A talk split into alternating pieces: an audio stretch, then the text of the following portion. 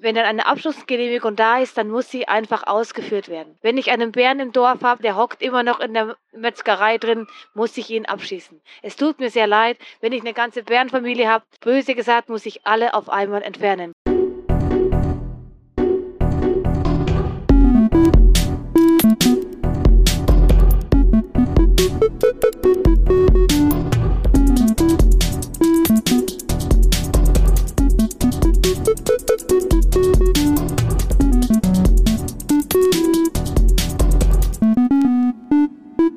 Naturmuseum Südtirol begrüßt Sie zum Science Ahoy. Das Thema, das wir gleich mit der Referentin Michaela Skuban vorstellen, Braunbären in nächster Umgebung. Frau Skuban, ich frage Sie ganz schnell, wie kommen Sie zur Bärenforschung? Was hat Sie da so interessiert und wie läuft Bärenforschung? Wie können wir uns das vorstellen? Also zu den Bären bin ich eigentlich über die Wölfe gekommen. Ich habe das, ich hab, wollte gerne Biologie studieren, das habe ich auch gemacht. Dann war ich in den Biestade-Gebirgen mit den Wölfen, habe dort die Wölfe studiert, als Schäfer dann gearbeitet in der Schweiz und bin dann in die Slowakei gegangen und habe 16 Jahre lang Bären in freier Forsch Wildbahn erforscht. Man muss dazu sagen, wo ich in die Slowakei gegangen bin, gab es keine Bärenforschung. Also die Bären waren in der Jagdwissenschaft irgendwie so untergebracht. Und dann haben wir eigentlich uns überlegt, die Konflikte waren um die Tiere herum, es gab Diskussionen, was man weiß eigentlich nicht sehr viel. Also so haben mein Kollege und ich angefangen, erstmal Ernährung zu studieren. Das ist leichter über Kotproben. Dann haben wir angefangen, die Tiere zu besendern, diese Daten zu sammeln, mit den Leuten zu arbeiten. Wir haben Wölfe parallel besendern können, Rothirsche, haben mit den, mit den, mit den Weidetierhaltern gearbeitet und so haben wir quasi über viele Jahre lang versucht, die Wechselwirkungen zwischen Mensch und diesen teilweise kritischen Arten eben besser zu verstehen. Als Bärenforscher ist man eben, man ist sowohl draußen, viele Leute denken, ich wäre nur draußen, aber wie gesagt, man ist draußen und man muss aber natürlich auch seine Daten auswerten, vergleichen mit den Ergebnissen anderer Teams, um es besser zu verstehen und ist sehr viel auch mit den Leuten unterwegs und muss die Leute ernst nehmen. Das heißt, Sie als äh, Wildbiologin haben nicht nur mit den Tieren zu tun, sondern auch mit den Tätigkeiten der Menschen, äh, mit den landwirtschaftlichen Betrieben, mit all den Schwierigkeiten, äh, die mh, mm, Landwirte, Bauern, Hirten, mh, mm, Tierhalter erleben, von denen wir mh, mm, auch mitbekommen. Aber Slowakei ist doch ein anderes Feld, weil sie sicher viel höhere Dichten haben, sowohl an Wölfen als auch an Bären. Genau, also der Bär ist ja ein Allesfresser. Das macht es aber nicht unbedingt leichter. Beim Wolf weiß man ja, dass er vor allen Dingen auf die Weide, für die Weidetierhalter schwierig sein kann. Beim Bären ist es so, der frisst ja alles, was er kriegen kann. Also gerade die Getreidebauern haben in der Slowakei Kopfzerbrechen mit dem Bären. Mais ist sehr hoch subventioniert von der EU, sowohl als Füttermittel als auch als Biogasanlage und natürlich auch für den menschlichen Verzehr. Die, die Felder werden immer mehr und mehr ausgebaut. Also man steigt auf Mais um, einfach wegen den Substitutionen. Und das ist natürlich eine eine Futterquelle für die Bären, auch Rothirsche, auch Rehe. Aber wie gesagt, die Bären tummeln sich natürlich da. Der, der Rekord, den ich weiß, im Polana waren 18 Tiere gleichzeitig auf einem Feld. Die fressen was weg. Dann ist eben auch die Frage, wer bezahlt, welche Schutzmaßnahmen hat man. Die Bären sind teilweise in, in Apfelplantagen zu finden. Wir haben sie in Weinstöcken gehabt. Wir, waren, wir haben sie im Kartoffelfeld gehabt. Die Weidetiere haben mit den Bären in der Slowakei weniger zu tun, wenn nicht, wenn, wenn es auch Übergriffe gibt aber die, die Übergriffe passieren meistens durch den Wolf zu 80 Prozent. Und dass man eine Vorstellung hat, die Slowakei ist also jetzt bei weitem nicht dieses grüne Karpatenland, wo also die Leute im Dorf wohnen und keine Elektrik haben und irgendwie die ganze Zeit ums Feuer rumsingen. Solche Geschichten habe ich wirklich gehört. Ich selber habe in einem alten Steinhaus gewohnt, mitten im Bärengebiet, um mich herum um die 300 Bären. Natürlich auch mit Strom, also ich war jetzt nicht ganz im Blockhaus. Aber wie gesagt, es gibt da durchaus sehr viele Überschneidungsmöglichkeiten. Wir haben mindestens 16 bis 1700 Bären und diese Bären leben natürlich mit und unter den Menschen, ob sie wollen oder nicht. Das heißt, da wird Tourismus betrieben, Forstwirtschaft, Landwirtschaft und in den Streifgebieten der Bären sind natürlich auch Dörfer. Nicht alle Bären gehen in die Dörfer, aber wir haben natürlich auch diese klassischen Dorfbären, das gibt es auch. Also es ist nicht so, dass man immer sagt, im Osten ist ja alles wunderbar, sondern auch da gibt es Konflikte und vielleicht kann man von diesen Konflikten lernen, was man vermeidet oder was man besser schon vorab regeln kann.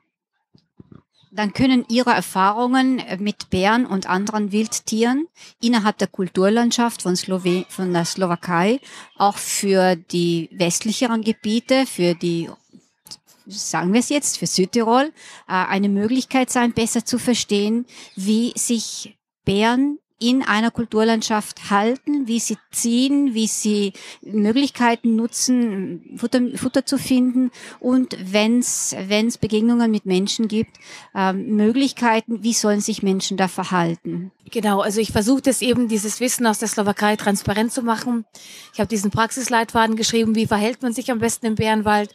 Wie gesagt, Tiere sind außergewöhnlich individuell und auch sehr lokal von den Bedingungen, den lokalen Bedingungen verhalten sie sich natürlich angepasst.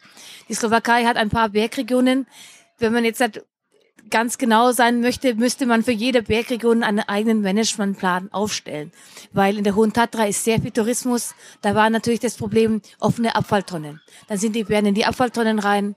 Dann gibt es Polana, da gibt es die Struktur Lasi. Das sind diese offenen, diese, diese freien Höfe. Das war im Kommunismus möglich, dort seine eigenen Sachen anzubauen auf kleinen Minifeldern. Das ist natürlich ein, ein Abendessentisch für den Bären. Also von dem her muss man eben vor allen Dingen schauen, wie sind die lokalen Bedingungen, inklusive auch natürlich die Einstellung der Menschen, das gehört dazu. Und dann zu versuchen, eben die lokalen Herausforderungen der Probleme besser zu verstehen. Die Bären in der Slowakei bestanden ja immer. Das ist die Karpatenpopulation und ich nehme jetzt an, das war bei uns vor 200, 300 Jahren auch so, dass wenn Menschen wissen, dass da Bären sind, dass sie bestimmte Gewohnheiten ändern, dass sie ihr Verhalten ein bisschen anpassen. Ja, dann kommen wir in Zentral- und Mitteleuropa auch zur Ausrottung. Äh, und deswegen hatten wir dann über 150 Jahre überhaupt keine Erfahrungen mehr mit großen Beutegreifern. Und ein Bereich, der diese, diese Angst und diese, dieses Ungewisse auch ausmacht, ist diese Nichterfahrung. Äh, wie bewegen sich Menschen in der Slowakei, wenn Bären für sie etwas sind, was sie von, von immer kennen, von ihren Großeltern, von der Umgebung, wo sie sich aufhalten? Sie sagten, ja, es ist nicht überall gleich, aber in manchen Zonen haben sie ständig Bären. Also diese, diese hm, Erfahrung, ja, sie sind immer da gewesen. Macht das einen Unterschied zu Menschen, die das überhaupt nicht kennen. Also die Geschichte der Bären kann man so grob überreißen. Auch in der Slowakei hat man versucht natürlich, sie zu vernichten. Und im Jahr 1885 haben die Jäger in Orava gesagt, das ist unser Wappentier und das lasse ich mir nicht von einem österreichischen Kaiser wegschießen und haben gekämpft, bis der Bär dann 1900 32 unter Schutz gestellt worden ist. Es gab zwischenzeitlich in den 80er Jahren, Ende der 70er wurde eine Regulationsjagd durchgeführt auf Quote. Es kamen sehr viele westliche Jäger in die Slowakei, haben dann oft die großen Männchen rausgeschossen, was dazu geführt hat, dass die Population verjüngt ist und äh, quasi für die Weibchen. Also es gibt 59 Prozent Weibchen und 41 Prozent Männchen und die Weibchen tragen ja quasi die, die, die Jungen raus. Das ist natürlich äh, schwierig manchmal. Und es gibt unterschiedliche Gebiete, wie Sie gesagt haben. Es gibt eben Gebiete, wo die Menschen sagen, okay, der Bär ist immer da, aber die haben sich ja auch schrittweise ausgebreitet. In diesen Jahren, in diesen 16 Jahren habe ich die Ausbreitung von vielen Tieren auch mitbekommen, dass die also quasi auch ihre alten Gebiete wieder besetzen.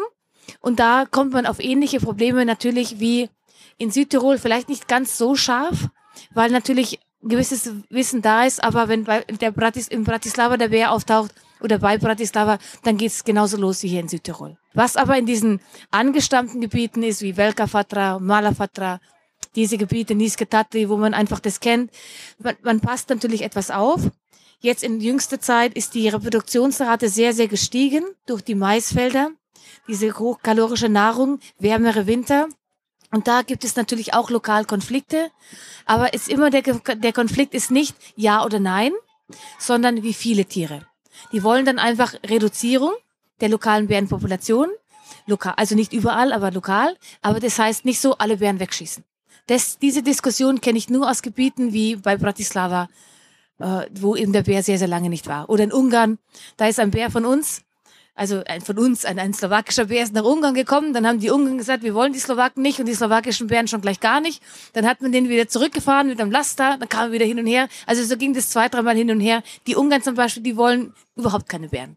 Also die regeln das relativ radikal. Jetzt fragen wir unsere Zuhörer, in welche Richtung interessiert dass wir jetzt gehen, denn wir haben einige Bereiche angeredet und ähm, Frau Skuban kann mir zur Forschung was sagen. Sie kann aber auch mehr zu dem Konfliktfeld Mensch, Bär und dann etwas Wolf sagen.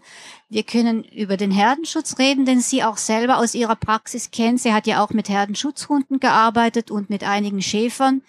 Äh, das wäre auch interessant, das zu hören, wie das in, in der Slowakei abläuft, wie die Schäfer arbeiten in Gebieten, wo sehr viele ähm, Bären unterwegs sind und auch Wölfer, wie sie sich da helfen. Ja, Frau Skuban, vielen Dank. Eine Frage, ähm, die jetzt mich konkret interessiert. Wir hatten in jüngster Vergangenheit hier den Fall, dass, ich glaube, ein Kindergarten äh, einen Ausflug in den Wald abgesagt hat, aus Furcht eben einem Braunbären potenziell zu begegnen. Und das hört man auch immer wieder, wenn Leute, zum Beispiel auch ein, ein Bekannter von mir, der jetzt der eigentlich ein Wander, also ein Bergläufer ist, der jetzt sich, der jetzt Angst hat, äh, nachts, wenn es dunkel wird, in Indonesien oder abends äh, laufen zu gehen. In der Slowakei, äh, wie geht man mit dieser potenziellen Gefahr um? Wie überhaupt schätzen Sie die Gefahr ein, äh, einem Bären dann auch letztlich zu begegnen und wie hoch ist das Risiko dann auch, äh, von einem Bären attackiert zu werden? Also wie ist das in der Slowakei? Wie viele Bärenattacken gibt's da? Wie viel verlaufen davon tödlich? Muss ich in Südtirol Angst haben, abends bei Dämmerung äh, rauszugehen, in den Wäldern herumzustreifen? Und wenn ja, wie kann ich mich potenziell besser vor einer Bärenbegegnung äh, mich da vorbereiten? Also das war jetzt ein bisschen viel, aber ich versuche das so Schritt für Schritt abzuarbeiten. Erstens mal, natürlich haben die Leute, Leute teilweise in der Slowakei lokal, gibt es auch diese Diskussionen, können wir noch Pilze sammeln gehen, können wir rausgehen. Das ist eben, wir sehen also, was ich für die Slowakei sagen kann, dass in zwei Gebieten das Management nicht adäquat reagiert hat, als wären in den Dörfern regelmäßig waren, angefangen haben, da fast schon zu leben. Und das stört natürlich wahnsinnig viel Angst. Dieses Argument, wahrscheinlich ist der Wald so dicht besetzt, die Bären müssen jetzt schon aufs Dorf ausweichen, ist oft das Argument, was gebracht wird, obwohl ähm, die Abwanderung nicht dichterabhängig ist, sondern von also individuell. Gut, es kann begünstigen natürlich, wenn da viel los ist im Wald, aber es ist nicht so, dass erst dann, wenn es richtig proppevoll ist, dann gehen die Bären weg, weil sie kein Habitat mehr haben. Ähm, ich kann es verstehen, dass Menschen einfach Angst haben. Es ist ein großes Tier, es ist ausgestattet mit Zähnen, mit Klauen, es kann theoretisch töten. Es, sie können Wildschweine töten. Und von dem her muss man ein paar Sachen vielleicht sagen, was man beachten kann. Also ich kann jetzt nicht Tipps und Tricks sagen, dass man nie begegnet. Ich habe viele mit diesen Menschen gesprochen, die diese Attacken erlebt haben. In der Slowakei sind es zwischen zwei bis 14 Attacken pro Jahr. Eine tödliche Attacke gab es, auf die würde ich separat gerne eingehen wollen. Aber was ich von den Leuten weiß oder von dieser Analyse, auch von unseren eigenen Tieren, wir hatten 40 Tiere am Sender, wann sind sie zum Beispiel aktiv? Die Bären sind ja nicht dumm, die wollen uns ja meistens nicht treffen. Also ziehen sie sich vor uns zurück. Räumlich geht nicht, das machen sie dann zeitlich. Dann sind sie hauptsächlich in der Dämmerung und nachts aktiv. Also ich weiß, viele Leute wollen mit der Stirnlampe laufen gehen. Das würde ich nicht machen. Also wie gesagt, die nächsten Spuren hinter meinem Haus waren 200 Meter entfernt. Ab 18.30 Uhr war ich persönlich raus aus dem Wald, weil ich wusste, so, vielleicht stehen die auf, fangen ihre Aktivität an und ich bin auch nicht morgens um vier zum Joggen gegangen vor der Arbeit. Also das sind diese Sachen, die man machen kann. Man sollte auf den ausgeschilderten Wegen bleiben. Gerade die Pilzesammler haben ein erhöhtes Risiko, obwohl sie total unschuldig sind, eine Bärenbegegnung oder gar Attacke zu erleben, weil sie leise sind. Und genau dort, wo der Pilz wächst, legen sich die Tiere gerade im Hochsommer oder im, im warmen Herbsttagen hin, feucht, kühl und im dichten Gestrüpp. Der Bär denkt, die sehen mich nicht, prima, da bleibe ich liegen. Der Pilzesammler denkt, ui, da ist der Steinpilz, da ist der erste, da ist der Bruder nicht weit. So sagt man das Slowakei. Wenn ein Steinpilz ist, dann ist bestimmt der Bruder auch gleich in der Nähe. Also von dem her sind teilweise sehr ungute Übergriffe passiert auf die, auf diese Pilzesammler. Wichtig ist seinen Hund, dass der kein Ströber ist, Stöberer ist. Auch da habe ich eine sehr heftige Bärenattacke registriert, weil der Hund den Bären erschreckt hat. Dann ist der Hund natürlich auf den Gedanken gekommen, gehe ich zu meinem Besitzer wieder mit dem Bären im Schleppbau. Also das sind solche Sachen. Aufpassen muss man natürlich auch, also wie gesagt, leise zu gehen, die Zeit. Und ich habe drei Bevölkerungsgruppen ausgemacht, die ein erhöhtes Risiko haben. Die Jäger natürlich, die sind leise, die wollen ja etwas schießen auf der Pirsch. In den Drückjagden kann es dann ganz schön knallen, wenn man Wildschwein-Drückjagden macht und der Bär ist da drin. Der Jäger am Stand kriegt meistens eine ab, nicht die Jäger, die, die nicht die Treiber. Und ein neues Phänomen sind diese Naturfotografen, Selfie-Jäger und Naturfilmer, die dann in Tarnzelten genau zur Bärenzeit natürlich, die wollen ja was filmen, draußen sind, leise sind, damit der Bär auch wirklich aus seinem Versteck rauskommt. Und da hatten wir zwei, drei sehr, sehr heftige Attacken, weil, weil die Bären dann auch noch führende Bärinnen im letzten Moment den Menschen mitbekommen, und dann natürlich extrem heftig reagieren. Da sollte man aufpassen. Nicht in Höhlen reingehen. Wir hatten auch Leute, die haben die Bären, Jungtiere rausgetan, fotografiert. Ich mag mir nicht vorstellen, was passiert wäre, wenn das Muttertier dabei gewesen wäre. Wie gesagt, da kann man versuchen, diese Dinge sich etwas besser zu verhalten. Ich gehe auch nicht ins Maisfeld in der Slowakei. Ich klaue da keinen Mais, weil ich weiß nicht, wer da drin sitzt. Also sie immer sich zu überlegen, gibt es gerade was zu fressen für den Bären? Und so kann ich auch ein Habitat besser einschätzen. Bucheckern zum Beispiel im Herbst, da rechne ich automatisch mit den Bären. Flussabläufe, frische Kräuter im Frühling in der Slowakei rechne ich automatisch, dass da die Bären sind. Auch diese Bärensammler, Himbeeren und so, bitte nur neben den Wegen nicht weitergehen. Ich weiß, es tut weh, weil jeder will ja einkochen, aber so kann man ein Risiko reduzieren. Dieser Todesfall, der war, das war ein, eine sehr, sehr traurige Sache. Es hat mich sehr, sehr berührt. Ähm, wenn ich das so nachkonstruiere mit den Dingen, die ich erfahren habe aus dem Feld, auch von dem Arzt, war es offensichtlich so, dass der Bär angeschossen war. Es war in einem Gebiet, wo die Leute sehr wütend waren dass sie die Dorfbären quasi vor der Haustür haben, dass sie ihre Kinder nicht an die Autobusstation runter tun konnten, weil um 7 Uhr der Bär sitzt. Dann gab es einfach Leute, die Selbstjustiz machen. Dann geht man irgendwo raus in den Wald, schießt einfach in so ein Drecksviech rein, auf gut Deutsch gesagt, trifft nicht richtig, weil ist ja eh dunkel, man ist ja jetzt nicht der beste Schütze und das Tier hat sich im Fluss gekühlt. Die können ja dann so Maden bekommen in den Wunden, hat sich das gekühlt und da war dieser Mensch leider, böse gesagt, zur falschen Zeit am falschen Ort Offensichtlich hat das Handy geläutet, das irritiert die, so ein scharfer, scharfes Geräusch und dann ist diese schreckliche Attacke passiert. Das kenne ich auch aus, äh, von russischen Kollegen. Wenn Tiere angeschossen sind, sind sie extremst gefährlich. Und das sollte man eben vermeiden. Sie haben jetzt von der Slowakei gesprochen, ne? Äh, äh weil ja die Frage war, wie verhält man sich und wie gefährlich ist es und so. Da gibt's ja, vor allem wo Sie gelebt haben, eine extreme Dichte von Bären. Jetzt Jetzt sind Sie seit ein paar Monaten in Tirol unterwegs und die Situation ist wahrscheinlich ein bisschen ähnlich wie in Südtirol. Wie gefährlich ist es dort wirklich äh, zur Dämmerung oder wie auch immer unterwegs zu sein? Ihrer Meinung nach?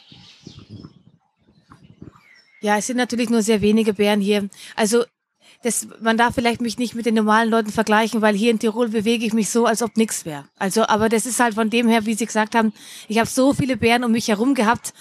Also mich hätte es auch nicht gewundert, hätte ich am Küchenfenster mal einen Bär gesehen. Ich hätte mich vielleicht auch nicht unbedingt großartig erschrocken. Es hätte mir jetzt vielleicht nicht gepasst. Aber natürlich bin ich dann ein Sonderfall.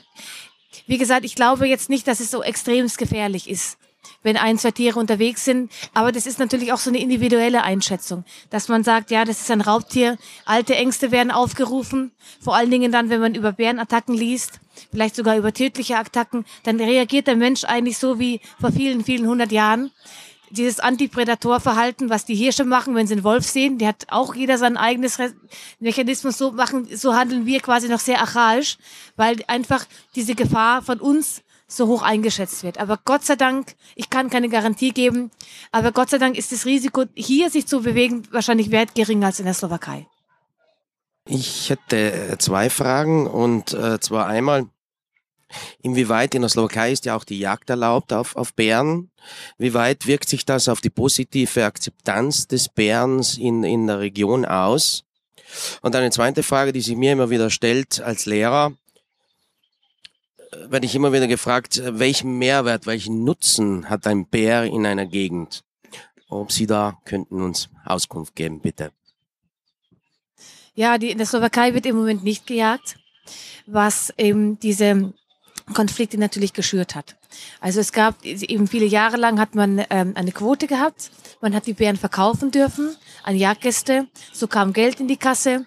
Die Jäger haben natürlich die Tiere beschützt. Die wollten nicht, dass man die illegal rund, äh, wegschießt, weil das war ja reserviert für den Jagdgast. Also von dem her sehen wir das leider in der Wildtierforschung, also meine Kollegen und ich, dass die Akzeptanz graduell runtergeht, wenn eben seitdem diese Jagd nicht mehr erlaubt ist. Und jetzt hat auch mit diesen Dorfbären, es gab da Fehlentscheidungen, dass man gesagt hat, ja, äh, man versucht mit Euthanisierungen die Tiere irgendwie loszuwerden, aber ganz ehrlich, bis der Bär in die Falle geht und hin und her und mit Betäubungsgewehr durch den Wald zu laufen, dann teilweise wurden sie auch nur angeschossen. Das sind natürlich sehr unprofessionelle Handhabungen. Also wie gesagt, in der Slowakei, für die Slowakei kann ich sagen, 16, 1700 Bären kann, könnte man über eine Quote nachdenken. Wenn man schießen will, braucht man ein außergewöhnlich gutes Monitoring. Viel besser, als wenn man nicht schießt. Wenn man nicht schießt, kann man sich erlauben, so Lajo, Flajo, irgendwie sagen, ja, vielleicht glaubst du, wenn sie schießen wollen, brauchen sie die Mortalität der Tiere, so ungefähr, und die Natalität. Das heißt, man beobachtet Bärenweibchen, wie viele Jungtiere haben die, wie viele kommen im nächsten Jahr raus. So kann ich ungefähr berechnen, was der Zuwachs ist.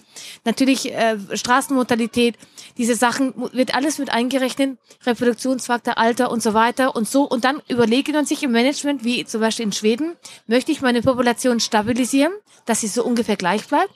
Möchte ich trotz Jagd, dass sie wächst? Aber halt langsamer, oder möchte ich reduzieren? Und das wird jedes Jahr aufs Neue neu berechnet. Das ist auch in den Staaten mit den Schwarz- und den Braunbären. Und das ist in der, wäre für die Slowakei, glaube ich, jetzt nicht die schlechteste Lösung.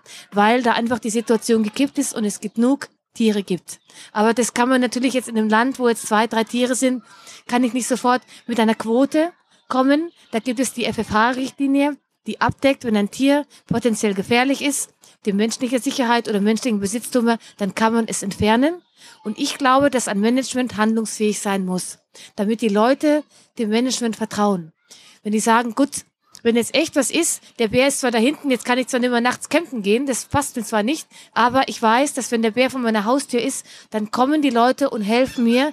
Im schlimmsten Falle, dass man das Tier entfernt, so kann man Vertrauen er, erwirtschaften quasi und, und auch halten. Und mit der ist ja auch immer so im Naturschutz. Ich lache da manchmal so, ja, jedes Tier muss ja so einen Nutzen haben. Immer die Frage, warum gibt's die Zecken? Die haben ja keinen Nutzen und die Vögel essen es auch nicht. Dann sage ich, ja, weil es halt eine Nische ist. Also der Bär, wenn der Bär nicht da ist, dann geht das Ökosystem jetzt auch nicht den Bach runter. Also jetzt war der Bär so viele Jahrhund äh, so viele Jahrzehnte nicht. Das ist ja nicht so, dass die Wälder austrocknen.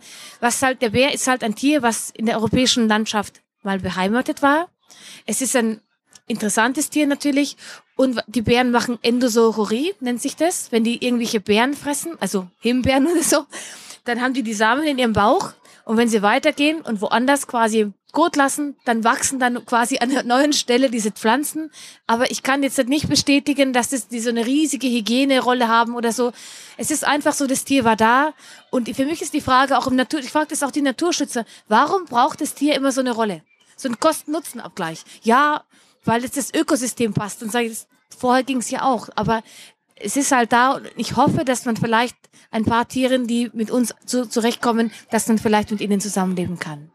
Ich hätte auch noch eine Frage und zwar äh, als Bildsammler zum Beispiel. Äh, ich habe mal eben eine Dokumentation aus Japan gesehen, wo, wo es üblich ist, so Bärenglöckchen zu nehmen und eben sich so, so auf sich aufmerksam zu machen und eben, dass man so besser geschützt ist und den Bär nicht aufschreckt. Und zum anderen würde mich interessieren, wie sehen Sie, wie ein Bär in einem, wenn man in einem Bärengebiet, sagen wir so, oder am Rande zelten würde, würde sich der Bär eher angezogen fühlen, weil aus Kanada weiß man ja, man soll den Proviant in Bäume hängen oder äh, weggeben. Wie glauben Sie, dass der Bär eher, wenn er einen da das Zelt sieht, er angezogen fühlt als Neugier oder er das Weite sucht? Das hatte ich vielleicht noch vergessen zu erwähnen. Diese, dieses, diese, diese Regel, dass man sich etwas bemerkbar machen sollte im Wald, das gilt natürlich auch. Also diese Bärenglöckchen sind halt von dem her praktisch, dass man nicht die ganze Zeit reden muss, vor allen Dingen, wenn man alleine unterwegs ist. Ich war in diesen 16 Jahren sehr viel alleine unterwegs. Ich bin auch begeisterter Bergsteiger und ich hatte mich immer Bergpartner gefunden, also musste ich alleine raus, auch im Bärengebiet. Ich habe meistens alleine gesprochen. Ich habe kein Problem, die ganze Zeit auch mit mir alleine zu sprechen. Das ist für manche Leute schwierig. Deswegen soll man vielleicht pfeifen, manchmal singen. Scharfe Geräusche würde ich vermeiden, also nicht mit dem Ghetto Blaster rein, weil das schreckt die auf. Und halt dieses Glöckchen, wie gesagt, wie Sie gesagt haben, man, man warnt den Bären also vor. Der Bär weiß, es ist jemand da. Ich möchte nicht wissen, wie viele hunderte von Bären mich schon beobachtet haben, als ich da durch ihr Haus quasi gegangen bin, aber dadurch, dass sie mich schon vorher hören konnten und gesehen hat, aha, die Frau bleibt auf dem Weg, konnte ich natürlich eine Begegnung vermeiden. Und das nächste war, mit diesem Zelt, das ist eine sehr individuelle Frage. Also ich persönlich zelte nicht im Bärengebiet, weil dieses auch diese 0,01 Wahrscheinlichkeit würde mich nachts nicht schlafen lassen. Und zwar nicht aus dem Grund, weil ich jetzt Angst habe, aufgefressen werden, zu werden im Zelt, sondern diese unangenehm, würde da jetzt jemand rum, rum irgendwie kratzen, diese ganzen, diese, diese Regeln aus den Staaten, drei Meter hochhängen und so, die leben natürlich vom Tourismus im, im, im Yellowstone Park. Ich persönlich würde im Bärengebiet ehrlich gesagt nicht zelten. Ja. Nur etwas zum Glöckchen. Mir sagten Leute, die in Südtirol, Trentino und äh, Belluno auf Almen arbeiten, dass manche Bären, wenn sie vorbeiziehen, Schafe reißen oder, oder auf Ziegen gehen und das Glöckchen für die bedeutet, ah, da steht ein ruhiges Schaf. Deswegen wäre das Glöckchen im Alpenraum vielleicht nicht ganz günstig aber auf sich aufmerksam machen mit den Methoden, die Frau Skuban erklärt hat. Ja. Das ist ehrlich gesagt was sehr Neues. Also das kenne ich aus dem gesamten osteuropäischen Raum nicht, dass man, äh, dass Bären durch die Glöckchen angelockt werden. Das ist vielleicht für hier sehr spezifisch.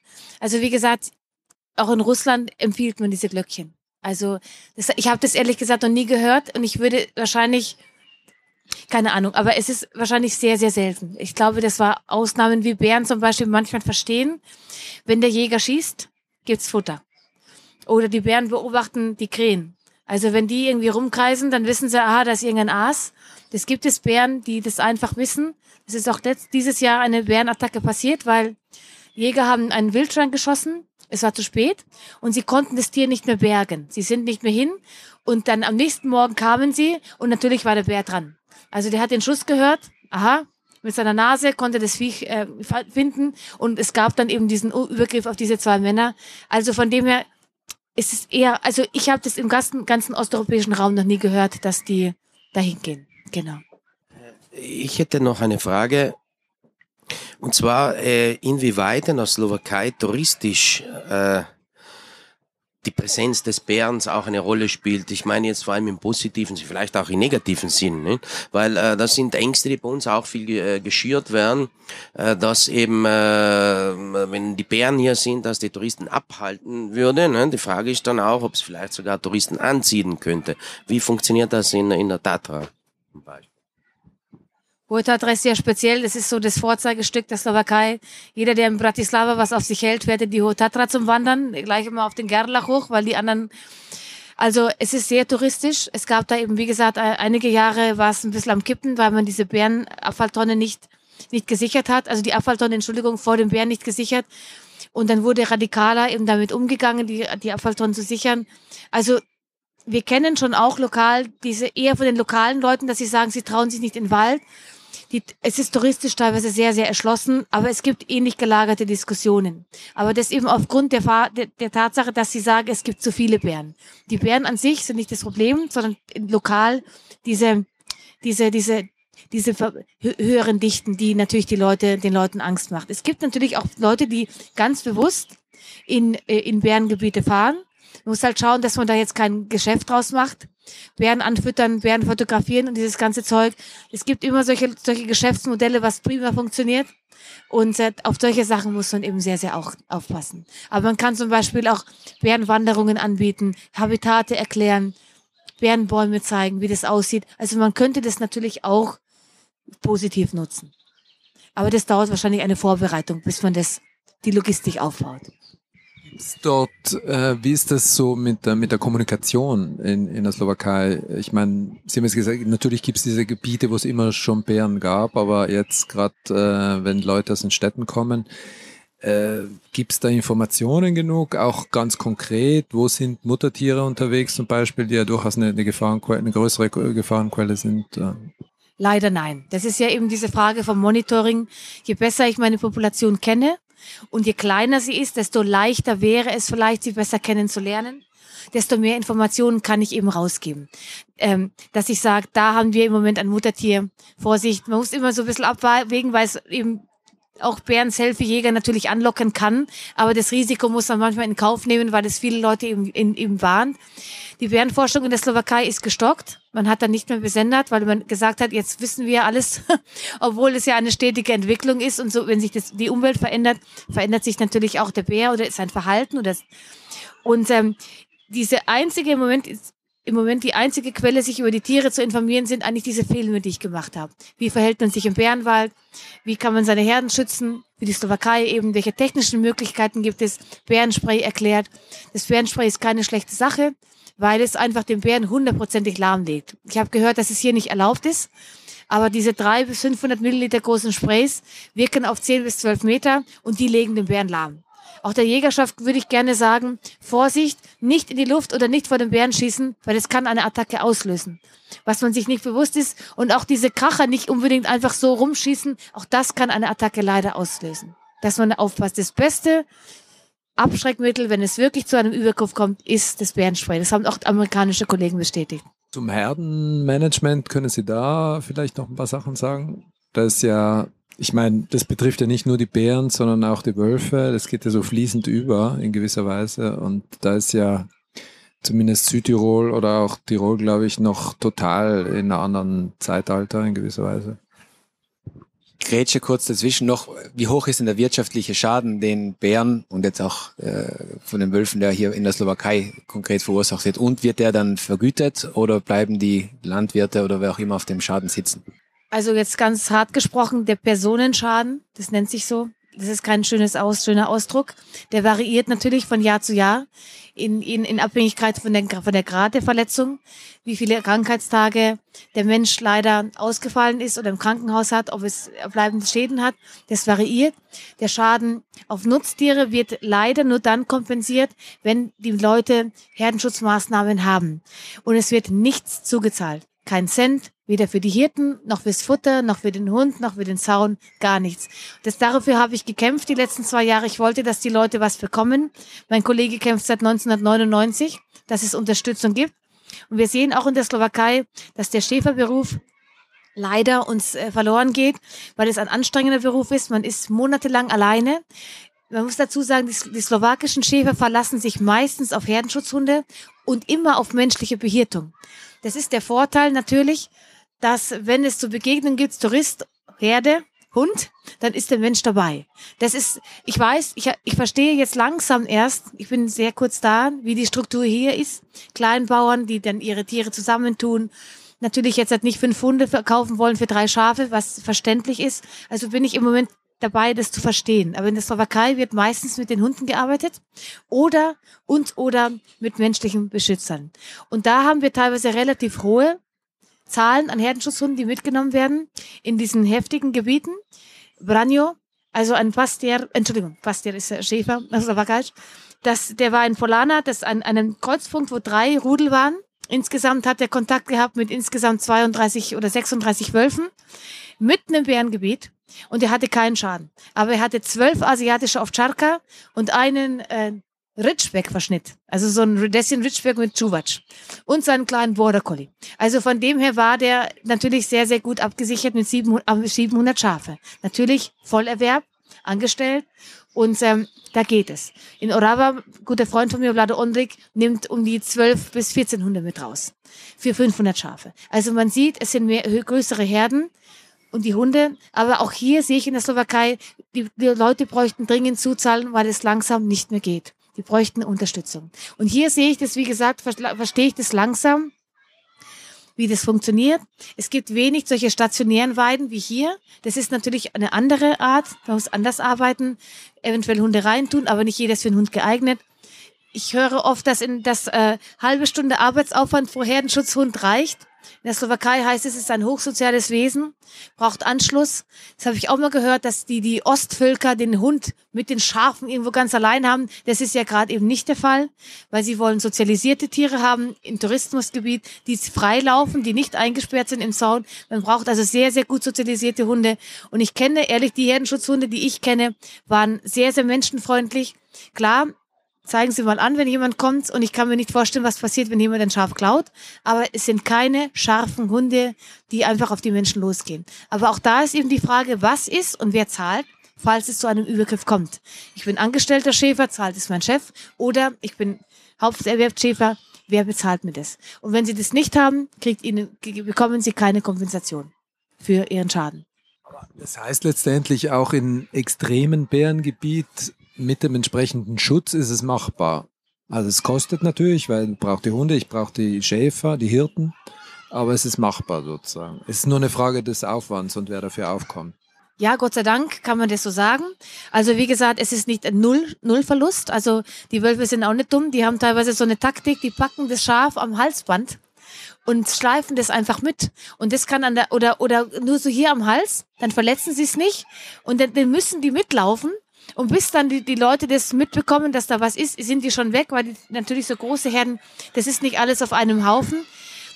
Ich denke mir, und das habe ich in der Slowakei auch gesagt, wenn man Wölfe und Bären haben möchte, brauchen die Leute vor Ort Unterstützung. Finanziell, mental und eben auch, das, das dauert natürlich. Ich kann nicht morgen tausend Hirten haben. So, alle schön ausgebildet und dann hockt so eine Bataillon von 5000 Herdenschutzhunden, man kann die so abholen, ne? in, in Bozen oder Bratislava, dann kann man die Čuvača abholen. Das dauert natürlich, das muss man aufbauen, gute, gute Zuchtlinien haben, Arbeitslinien haben, vielleicht sogar eine Arbeitslinie aufzubauen. Im Westen fällt mir auf, diese rassespezifische Ansicht von Herdenschutzhunden, ja, welche Rasse bei uns wird einfach gekreuzt, was gute Elterntiere sind. Ich, ich habe einen Hund betreut, der hieß Alf, der, der ist jetzt 90 Kilo schwer mit seinen 14 Monate. Das ist eine Mischung asiatischer Ovcharka Kangal. Die Mutter ist einfach super, der, der Vater auch. Dann hat man sie zusammengetan, das kam dann raus. Ne? Und hier ist es immer, welche Papiere und so. Papiere ja, aber Arbeitspapiere. Ist der Hund wirklich draußen und hat der Hund drauf den Kontakt? Das, das geht nicht morgen, aber das könnte man vielleicht vorsichtig aufbauen. Und da muss man um die Geduld bitten von den Leuten und natürlich auch der Wille der Wolfs- und Bärenliebhaber, eben ihren, ihren finanziellen Beitrag natürlich für diese Menschen zu leisten. Ich glaube, das wäre sehr, sehr wichtig. Die slowenische Esskultur baut die viel auf Schaffleisch auf, denn in Südtirol essen wir jetzt kaum noch Schaffleisch. Drei Viertel der Schafe werden exportiert. Das würde mich interessieren, ob im Land Slowakei noch eine Kultur besteht, die Schafe, die die Schäfer führen, auch vor Ort zu vermarkten. Die Slowaken essen gerne Barani Gulasch, das ist Hammelgulasch. Das ist ein traditionelles Essen und äh, Brinzove Haluschki. Das sind Kartoffelnuckeln mit einer scharf-sauer Creme. Viele Schafe werden gemolken. Also die Schafmilchproduktion ist Gott sei Dank noch, aber es ist, wie gesagt, wenn nicht, nicht mehr genügend Schäfer da sind, sehr wichtig für die Leute. Ostjepok ist eben geräucherter Schafkäse, Ginčica, Schafsauermilch, Paranica. Also diese Sachen werden konsumiert. Und auch äh, Fleisch, wie gesagt, hauptsächlich das Hammelfleisch. Also es ist ein Markt natürlich da. Was sehr schade ist, ist, dass die Wolle als gefährlicher Abfall deklariert ist, die muss dann extra und teuer entsorgt werden, obwohl man damit Häuser dämmen kann, Matratzen, natürlich Kleidung und so weiter. Wir hatten dann, es gibt in einigen Gebieten, dann kommen die Polen, holen die Wolle ab, waschen sie, schicken sie nach China, dann machen die irgendwelche Kleidung draus und es kommt dann wieder über Umwege wieder zurück. Also man könnte das auch in der Slowakei bestimmt auch mehr ausbauen und vielleicht auch hier. Das weiß ich. Das kann ich noch nicht einschätzen, da bin ich zu kurz da. Bei mir halt jetzt noch ein bisschen die, der Einwand von vorhin, ähm, äh, was bringt, was bringt das quasi? Sie haben auch davor gesagt, äh, wenn man, wenn man, wenn man es möchte, dass es die Großraubtiere gibt, den Wolf und den Bär, dann muss man eine gewisse Unterstützung geben. Aber ich, ich spiele jetzt einfach mal den Advocatus Diaboli äh, oder auch ausgehend von, äh, von Facebook, wo wir viele verschiedene Kommentare bekommen haben, die sehr kritisch waren, sage ich jetzt mal, oder auch sehr polemisch zu der heutigen Veranstaltung. Eben, wer will das eigentlich? Ähm, Sie haben gesagt, ja, wenn der Bär nicht da ist, das geht, das Ökosystem funktioniert natürlich auch noch ganz, ganz normal ohne.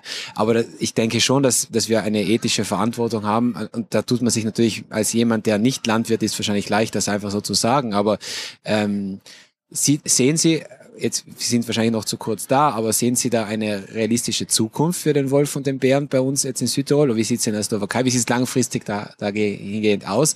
Was so ich die gesellschaftliche Stimmung gerade wahrnehme, oder zumindest so wird es vermittelt, äh, scheint es, und heute, gerade heute war in den Dolomiten eine, eine Umfrage, wurde gesagt, der Südtiroler Baum wurde eine Umfrage veröffentlicht, wo eigentlich der Großteil eben gegen Wolf ist, kann man natürlich jetzt noch genau analysieren, aber die, die Stimmung scheint zumindest für mich zu kippen, was ich total schade fände, aber ich habe natürlich leicht zu reden, wenn ich dann nicht direkt betroffen bin. Äh, können Sie das irgendwie kommentieren oder einordnen? Wie, wie geht es langfristig weiter mit Wolf und Bär? Also ich bin ja kein Freund von Spekulationen, deswegen ist es immer schwierig. Es ist halt so, wenn der Bär zurückkommt in ein Habitat, dann fordert er eigentlich von uns Menschen Rücksichtnahme ein. Rücksichtnahme, die viele andere Wildtiere ebenso brauchen würden. Diese Schneeschuhwanderer, die dann irgendwie dann nachts mit ihrer Stirnlampe rumwandern, dann schrägt es das Reh auf, das Reh muss laufen, das müsste aber eigentlich viel mehr ruhen, um die Energie nicht zu verlieren, dann, dann verendet es halt der, der will dann, der Hund, der reißt halt mal die Decke runter, weil töten kann er ja schon lange nicht mehr mit dem Schappi-Zeug, was er die ganze Zeit frisst. Dann verendet es halt über eine Woche weg, ja. Das kenne ich von vielen Jagdkollegen, die sagen, es ist entsetzlich, diese wildernden Hunde. Also es, der Bär ist eigentlich jemand da, der eigentlich ein bisschen mehr Rücksicht von uns verlangt.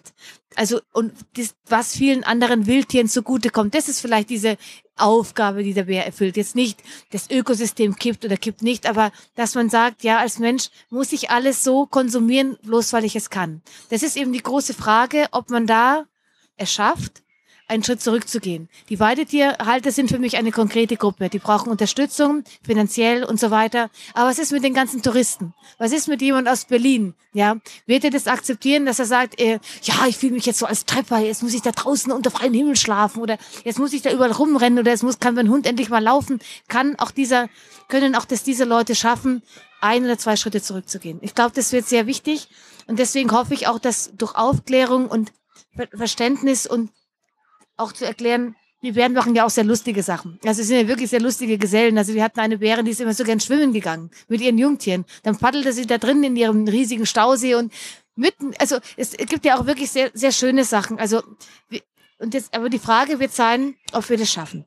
Ob wir das schaffen, einen Schritt zurückzugehen und einen Platz für dieses, für die Tiere lassen, die für uns nicht gefährlich sind und eben unsere Besitztümer nicht äh, radikal plündern. Das hoffe ich, dass es geht, aber die Zukunft wird es zeigen.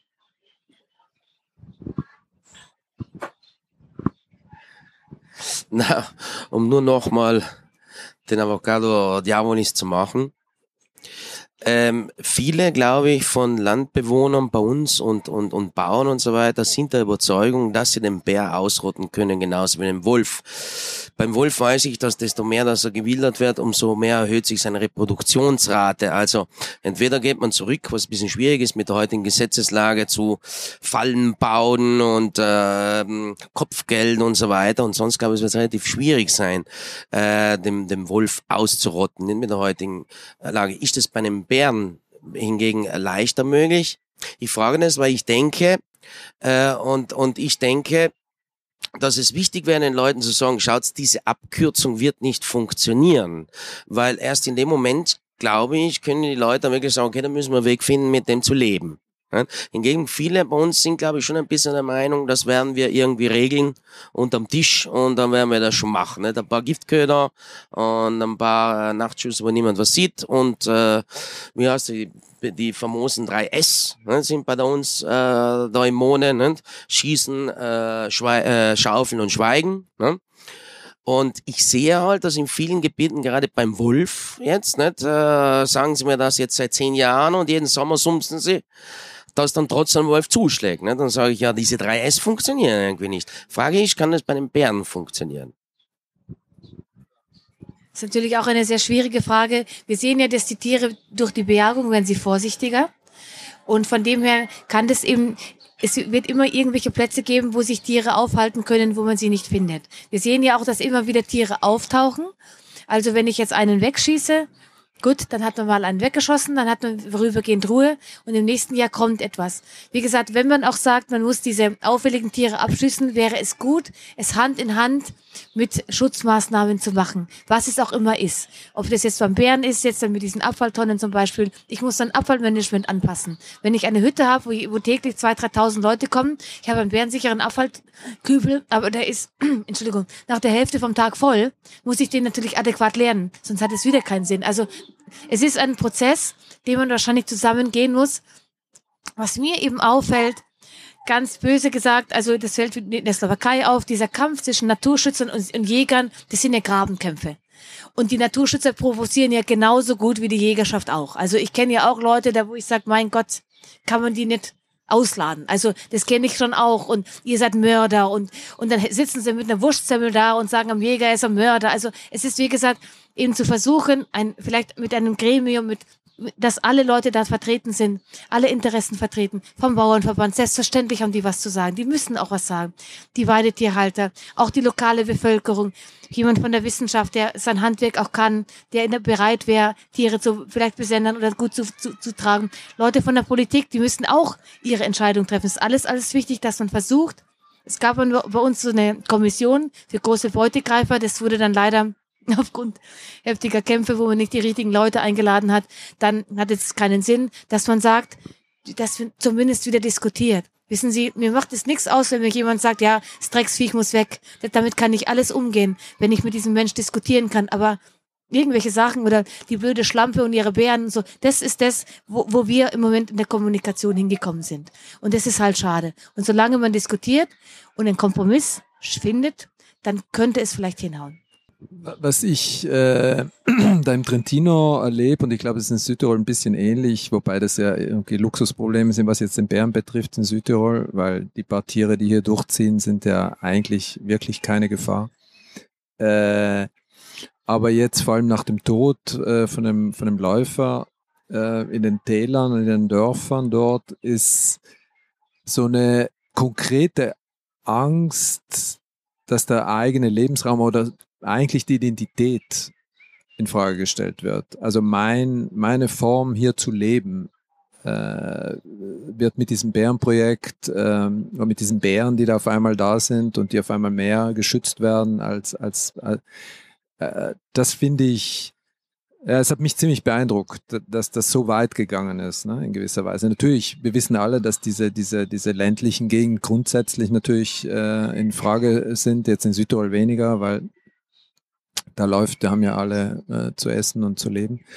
Ist das in der Slowakei wahrscheinlich nicht so, schätze ich, wenn Sie sagen, dass man dort nie drüber redet, alle Bären wegzumachen, sondern es geht um Anzahl. Also wahrscheinlich, also zum umgekehrt ist in der Slowakei so, dass eigentlich diese Präsenz des Bären Teil, Teil der, wirklich der Kultur ist.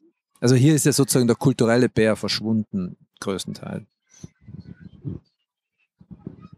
Ja, so eine, so eine Sache erschüttert natürlich die Leute und es tut mir sehr leid. Ich würde gerne, aber ich kann das Trentino sehr, nur sehr wenig bis gar nicht beurteilen, weil ich dort nie vor Ort war.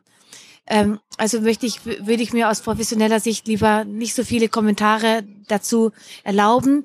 Ich kenne natürlich Gebiete in der Slowakei, wo Diskussionen ähnlich sind.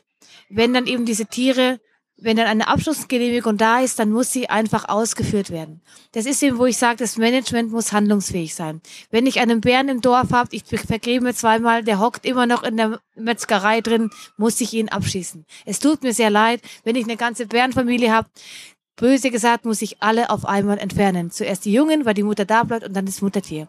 Es sind radikale Entscheidungen im Management, die aber mir garantieren, oder nicht garantieren, aber die mir ermöglichen, dass die Menschen mir vertrauen und dass eine Art von Toleranz entsteht.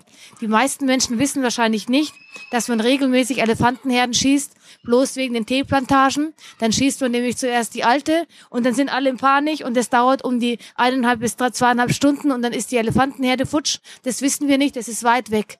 Weil für unseren Tee, ich bin ja selber grüner Teeliebhaber, also für meinen Tee quasi mussten immer wieder diese Elefanten da unten, also auf nicht so schöne Weise natürlich dann die ganze Truppe äh, entsorgt werden. Also von dem her ist es halt eine Frage auch, wie man es den Menschen erklärt. Klar, dann kommen die radikalen Tierschützer, dann, mei, der Bär ist so nett und so hin und her. Das, das stimmt ja alles, aber ich muss diese Linie ziehen. Tiere, die mit uns zusammenleben können und Tiere, die mit uns nicht zusammenleben können. Und das war schon immer so. In der Slowakei hat man immer Bärenjagd gemacht, wenn irgendeiner zu viele Nutztiere gerissen hat. Im Gegenteil, es war ein Event. Die Dörfer haben sich zusammengetan. Da hat man seine Töchter verheiratet. Man hat zusammen getrunken, das Bärenfleisch gegessen. Es war ein riesen tolles Fest. Ja, also von dem her hat es die menschliche Gesellschaft wieder gestabilisiert. Und jetzt auf einmal denkt man so, nein, man darf gar nicht mehr schätzen. Wo ist die Grenze vom absoluten Schutz? Wo muss ich vielleicht auch internationale Reglementationen vielleicht anfragen oder lokal auflösen oder lockern oder mal ein paar Jahre lockern, damit ich wieder eine gute Stabilität draußen mit den Tieren hinbekomme, dass die sagen, okay, ich mag die Bären nicht besonders, aber ich weiß, wenn was ist, kommt mir jemand und hilft mir. Ich verstehe gut die pragmatische Linie und ich bin absolut dafür, und das machen wir ja auch im Naturmuseum mit Livestock Protect, um die konkreten Nutztierhalter äh, zu, zu unterstützen, Wissen wieder zu bringen, wo es verloren gegangen ist in den letzten, ja, in den letzten 80 Jahren. Aber was ich, wo ich mich hart tue, zu verstehen, dass Bär und Wolf, und ich möchte noch die Frage stellen, das gibt's ja gar nicht. Sie haben gesagt, es sind sehr individuelle Tiere, ganz, ganz unterschiedliche Charaktere. Wenn Sie 40 Bären besendet haben, dann können Sie uns das nochmal sagen dass wir die zu diesen Symboltieren der politischen Meinungsbildung und Abgrenzung heraufstilisiert haben und dann geht keine Kommunikation mehr. Und mit diesen Tieren haben wir dann eigentlich nichts mehr zu tun. Das hat nichts mehr mit Biologie zu tun, sondern das sind einfach politische Abgrenzungen. Und wer nicht Hilfe erhält, das sind natürlich die Nutztierhalter, wenn man sagt, Südtirol ist Herdenschutz nicht möglich dann, ja, sie bemühen sich zwar noch oder einige bemühen sich, aber wenn es nicht möglich ist, dann werden sie es doch irgendwann bleiben lassen. Ja, das sehen wir schon auch in der Slowakei. Also, oder habe ich gesehen, dieses Politikum. Das ist natürlich, natürlich gibt es Gründe, dass ein Tier ein Politikum wird. Es kann ja, ist, ein Bär ist ein Raubtier, ne, ein potenzielles. Aber wie gesagt, das Wichtige ist auch diese Individualität zu verstehen. Es können zwei Bären Ärger machen und der dritte Bär ist okay. Ne. Es, es können es gibt, das nennt sich Tradition im Tierreich, dass sich, also wir haben die Kultur, dass man zum Beispiel hier nicht so viel Schaffleisch isst, in der Slowakei sehr viel Schaf vom Schaf benutzt. Das ist also diese Kultur, diese Schäferkultur. Und bei den Tieren nennt man das Tradition. Das habe ich auch mit den Wölfen gesehen, die ich erforscht habe in Polen. Ein Rudel war ganz schlimm auf Nutztiere. Die haben echt, die sind in die Dörfer rein, haben die da rausgeschleift und zwei Rudel haben, haben sich überhaupt nicht für Weidetiere interessiert und das vierte Rudel war auf Hunde, aber auf diese Streunerhunde eben, also sehr, sehr individuell. Ich, und das ist, glaube ich, wichtig, dass man das versteht. Also es gibt nicht den Bären oder den Wolf, sondern deswegen ist es schade, wenn also wenn ein Tier jetzt zurückkommt, dass man eben das gut betreut. Das war eben diese Überlegung, warum ich nach Tirol gekommen bin, weil ich gesagt habe, wenn ihr das von Anfang an versucht zu betreuen und die Leute abholt, vielleicht gibt es eine Chance, dass man ein paar Tiere akzeptieren kann. Aber das ist eben sehr, sehr wichtig dass man diese mit den und mit den Menschen, auch mit den Ängsten. Es ist nicht immer einfach. Natürlich spricht man oft über die gleichen Sachen, aber es ist sehr, sehr wichtig, dass dass die Menschen auch irgendwo anrufen können, irgendwie sagen können, ja, können Sie mir das bitte nochmal erklären oder du oder und so weiter und so fort. Ist eine Hotline einzurichten, da kann ich anrufen, da kommt mir jemand. Diese Dinge, dass die Menschen nicht das Gefühl haben, sie sind mit dem Problem alleine. Keine Vertuscherei, das kannte ich auch im Staatsbetrieb der Slowakei, weil das eh nichts nützt und die Leute draußen sind ja eh schlauer. Also die wissen ja dann auch. Und dann zu versuchen, ob es vielleicht, vielleicht geht. Ja, dann schließen wir die Veranstaltung mit Dr. Michaela Skuban, Bern in nächster Umgebung ab. Danke, Frau Skuban, fürs Dabeisein und äh, vielen Dank für, den spannenden, für die spannende Diskussion. Danke auch, dass ich hier sein darf und vielleicht konnte ich etwas beitragen. Wenn mir jemand auch noch mal eine Frage stellen möchte, dann bin ich, können mich auch anschreiben oder über das Museum, dass man einfach weiß, also diese, diese Erfahrungen kann ich gerne weitergeben und hoffe, dass es vielleicht etwas hilft. Danke.